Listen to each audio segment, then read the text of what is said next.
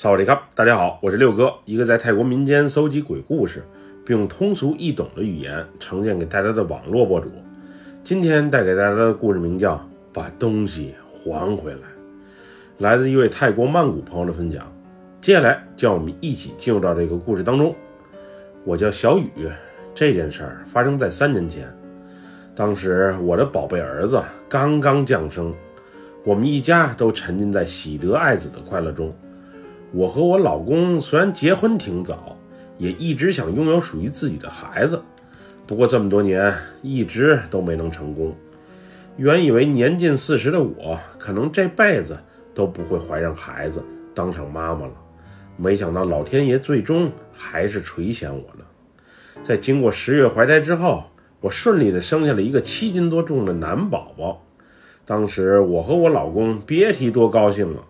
尤其是重男轻女、传统观念极其严重的婆婆，更是在大孙子顺利降生之后，给我包了一个大红包，并许诺给我买辆新车作为奖励。说句心里话，如果要是没有这个孩子的话，如果这个孩子不是男孩的话，我都不知道我和我老公的婚姻还能维持多久。作为一个典型的妈宝男，我老公对他妈是言听计从。虽然这么多年我们夫妻间的感情还是蛮不错的，不过没能为他家传宗接代，终归是家庭不稳定的一个雷。婆婆的旁敲侧击，时不时的冷嘲热讽，在这几年实在是让我太憋屈了。这回终于帮他们家有了下一代，我也算是完成任务了。因为我是剖腹产，再加上年龄又大。所以在医院缓了几天之后，才回到了家。那些日子，全家对我是无微不至的照顾，婆婆更是每天抱着大孙子，基本上除喂奶的时候把孩子还给我，其余时间那基本就是不离手。那一阵儿来我家道喜的亲朋好友也不少，我每天除了照顾孩子之外，还得应付他们的来访。不过婚后，我在家里的地位也提升了不少。婆婆更是掏钱给我雇了一个贴身保姆，基本重活累活都不用我干。不过我和我老公原本的二人世界，现在多了一个孩子，又新添了一个陌生的保姆。说句实在话，我还真不是太适应。当时我的好友，我高中时期的好闺蜜，还特意从清迈过来看我。我俩以前是无话不谈的好姐妹。不过后来有一段时间，他去了国外，所以联系也就少了。前年他结婚的时候，还特意邀请我来参加他的婚礼。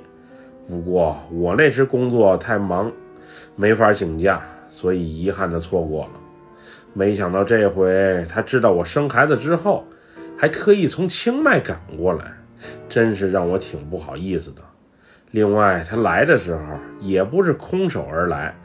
不仅营养品没少买，还带了不少婴幼儿的衣服和玩具，都是品牌货，价格应该不便宜。当时我还让闺蜜在我家留宿了一晚，这么多年没见的好姐妹，有着聊不完的话题。虽然我俩的感情还像以前一样好，但是我总隐约的感觉我闺蜜好像是有什么事儿在瞒着我。总之，她的情绪不是太对。还有些伤感，我试图问他到底发生了什么，不过他却不想和我多说。我俩在一起更多的是回忆，也尽量避免那些成年人的现实问题。孩子满月之后，婆婆就时不时的把大孙子抱走，有时我也陪着一起，有时则是让保姆跟着，我也好和老公过过二人世界。因为我家和婆婆家都在曼谷东边，开车的话也就半个小时的路程，所以还不算太折腾。记得那是一个周五，婆婆让我和老公明天把孩子抱回去，让他瞅瞅，顺便全家一起过个周末。于是我简单的收拾一下出门所需要带的东西，并把孩子穿的衣服、用的尿布、奶瓶什么的全都准备好。虽然家里有保姆用，不过毕竟是自己的孩子，这些琐碎的事儿我更喜欢亲力亲为。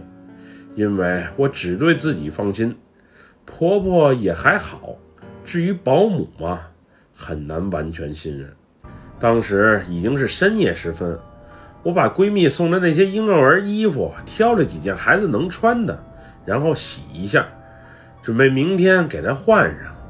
不过，当我刚把烘干机里的衣服一件一件拿出来叠好的时候，我突然听见了卧室里传来婴儿的啼哭声。妈妈，妈妈！那会儿我以为可能是孩子半夜醒来，肚子饿了，想喝奶了，于是匆匆回到屋内。不过当我回到卧室的时候，此时儿子却安安静静地躺在婴儿床上，睡得还很熟。那会儿我觉得，也许是自己太累了，又或是神经太敏感，出现幻听了，于是也就没多想。继续回到洗衣房，把剩下的那几件衣服叠好。第二天，我和老公把儿子送到公婆家之后，全家中午吃了一顿便饭。之后，我们夫妻俩就去逛街了。我和我老公只要是周末，只要把孩子送到公婆家，就去找地方浪漫一下。有时去周边的景点玩玩，顺便住一晚；有时则回家，又或者酒店开个房。给二人世界增添点刺激感。那晚，我俩在通路的一家餐馆享受完烛光晚餐之后，就直接在旁边的一家星级酒店住下了。有些微醉的我俩，在干柴烈火般的释放之后，相拥在一起睡了过去。原本那一晚是个美好且值得回味的夜晚，不过我却被一个噩梦所惊醒。在梦里，我梦见小虎。也就是我的宝贝儿子，穿着一件满是血迹的衣服，然后大声啼哭着，他小脸憋得紫紫的，好像喘不过来气的样子。总之是特别的痛苦。在梦里，我虽然想小虎从这种痛苦的状态中摆脱出来，不过无论我如何努力，都是无济于事。最后，我只能无助地望着他，慢慢失去了知觉，昏死过去。是一阵急促的手机铃声，最终把我从这个可怕的噩梦中给解脱出来的。那电话是打给我老公的，不过老公接完电话之后，面目表情逐渐僵硬的那一刻，让我意识到，可能是有什么不好的事情发生了。正如我所预料的一样，确实是出事儿了，而且是出大事儿了。我的宝贝儿子晚上突然高烧不断。而且还不时抽搐着，婆婆看情况不妙，准备把孩子送到医院去看看，到底是生了什么病。那时的我们相约在医院见，因为再赶回家的话，可能时间来不及。我俩匆匆退房之后，我连妆都来不及化，就直奔约定好的医院。到医院的时候，我婆婆和小姨子守护在孩子的身旁。那会儿孩子全身发热的厉害，并且还真如梦里一样，有点喘不过来气儿的感觉。我那会儿是彻底慌了。儿子从生下来之后就挺健康的呀，今天这到底是怎么了？我也是第一回当妈，看着幼小的孩子这么痛苦，当时我的心别提多难受了。孩子后来被送到了监护室里面。医生和护士让我们家长在门口等待，说有消息会第一时间通知我们的。那时的我靠在老公的肩膀上，悔恨地流着眼泪。要是我一直陪在孩子身边，守护着他，照顾着他，也许这一切就不会发生了吧。刚才那噩梦到底是怎么回事？怎么梦里发生的事儿，最后在现实中成真了？是不是我做错了什么，又或是得罪了谁，所以这一切才会降临在我的身上？如果要真的是这样的话，我希望受到惩罚的是我，而不是我的孩子。我愿意代替他承担一切痛苦和折磨。后来婆婆提议，要不大家去医院门口的神龛拜拜。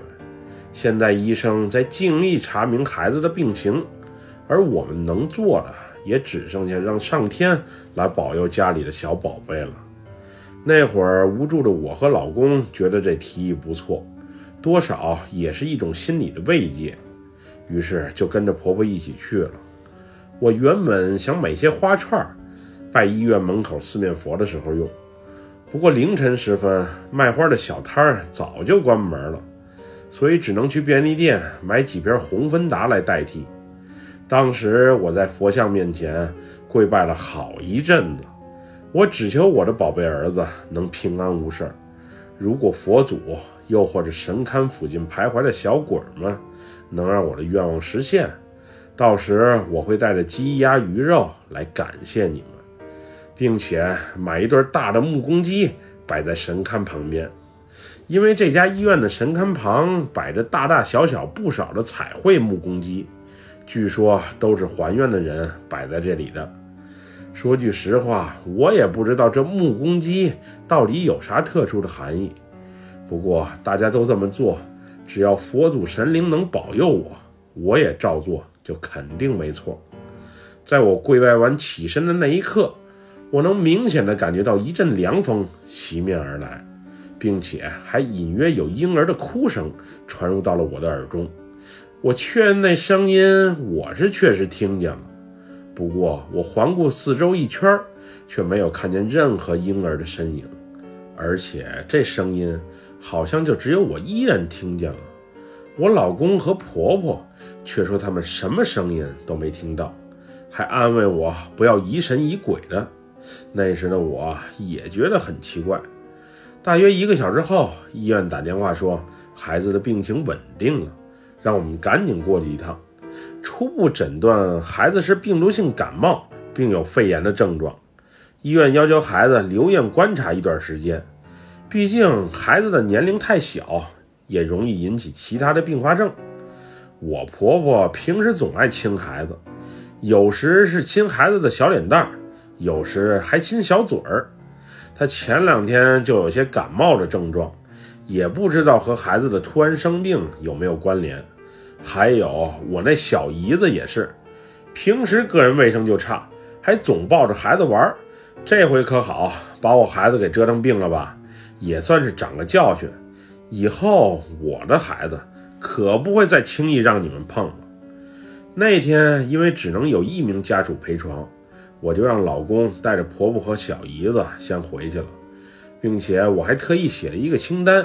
让保姆回头把我所需要的东西收拾整理一番，给带过来。看这样子，孩子三五天出不了院，我肯定是得二十四小时守护在身边。所以，无论是大人还是小孩的生活用品，包括换洗的衣服，肯定是要准备一些。那天，我趴在孩子的小病床旁边，不知不觉地睡了过去，也不知道是在梦境里。还是在现实中，总之，我感觉一道光突然闪现在了我的眼前，然后伴随着一个奇怪的声音：“不属于你的东西还回来就好了。不属于你的东西还回来就好了。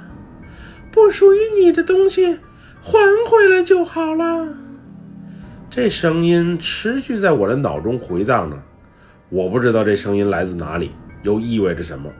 直到护士查床给我叫醒的时候，我才从那种又睡又醒的朦胧状态中彻底恢复意识。我们所在的是个双人病房，不过旁边的病床从我们昨晚进来的时候就是空着的呀。这声音到底是从哪里传来的？真是奇了怪了。没想到第二天晚上，当我陪床的时候，奇怪的梦再次出现了。这次是一个小男孩，哭哭啼啼的，用恶狠狠的眼神瞅着我。之后是一个中年男人的声音，再次回荡在梦境中：“把东西还回去，快还回去，快，快，快还回去！”这次我是被惊醒了，接连的噩梦让我意识到，在我身边确实是有什么事儿发生。我儿子的突然病倒应该没有那么简单，不属于我的东西还回去，这到底是什么意思呀？那个哭哭啼啼的小男孩为什么会在梦里用如此恶毒的眼神瞅着我？难道是我做错了什么吗？天亮之后，婆婆来医院给我和孩子送餐的时候，我把我这几天所做的奇怪的梦一五一十的讲给了她听。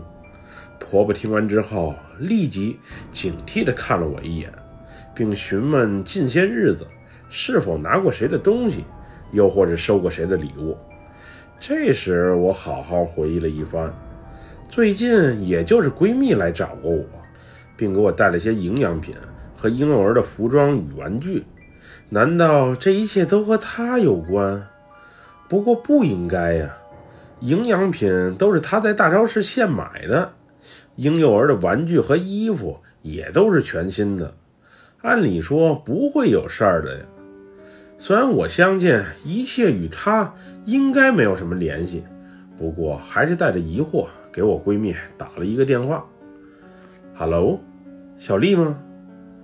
我有件事儿想问你。”你一定得如实回答我呀！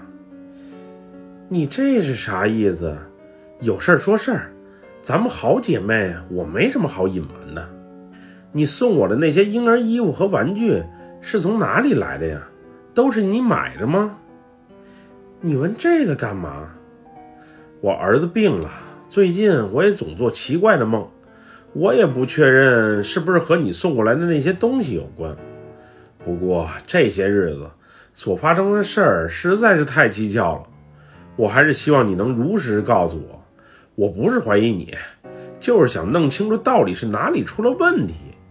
电话里的小丽听到这一番话之后，陷入了沉默，之后缓缓地说道：“实话和你说吧，送你的那些东西，都是原本给我自己的孩子准备的。什么？你怀孕了？”你怎么没告诉过我呀？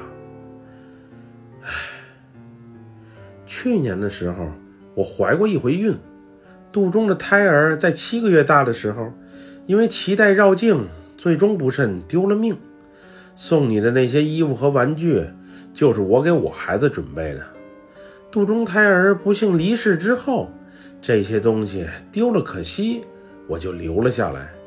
原本想有了孩子之后还能接着再用，不过医生却警告我，短时间内再次怀孕有风险。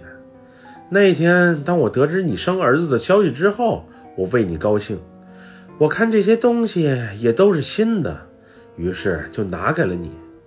如果因为这个而引起什么不好的事情发生，我向你道歉。我绝对不是有心害你的，你可得理解我呀。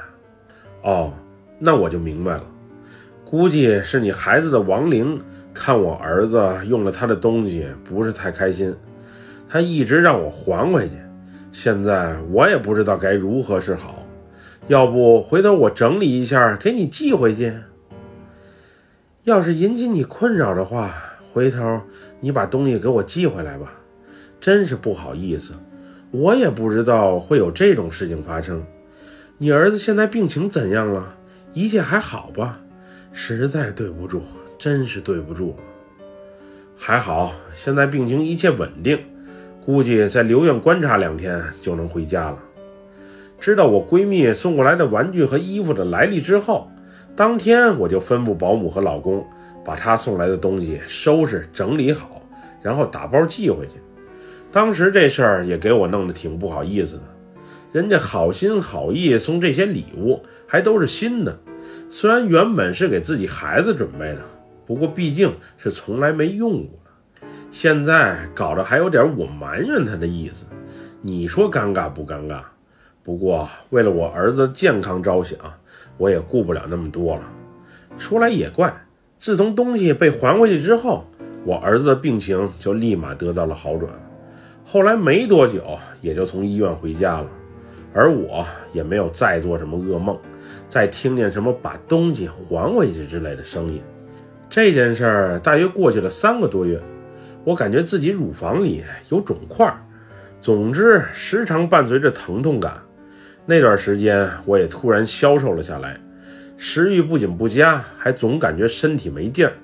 后来我去医院检查的时候，医生怀疑我得了乳腺癌，并建议来这里做进一步的检查。那天我去的医院和我儿子之前住的医院是同一家。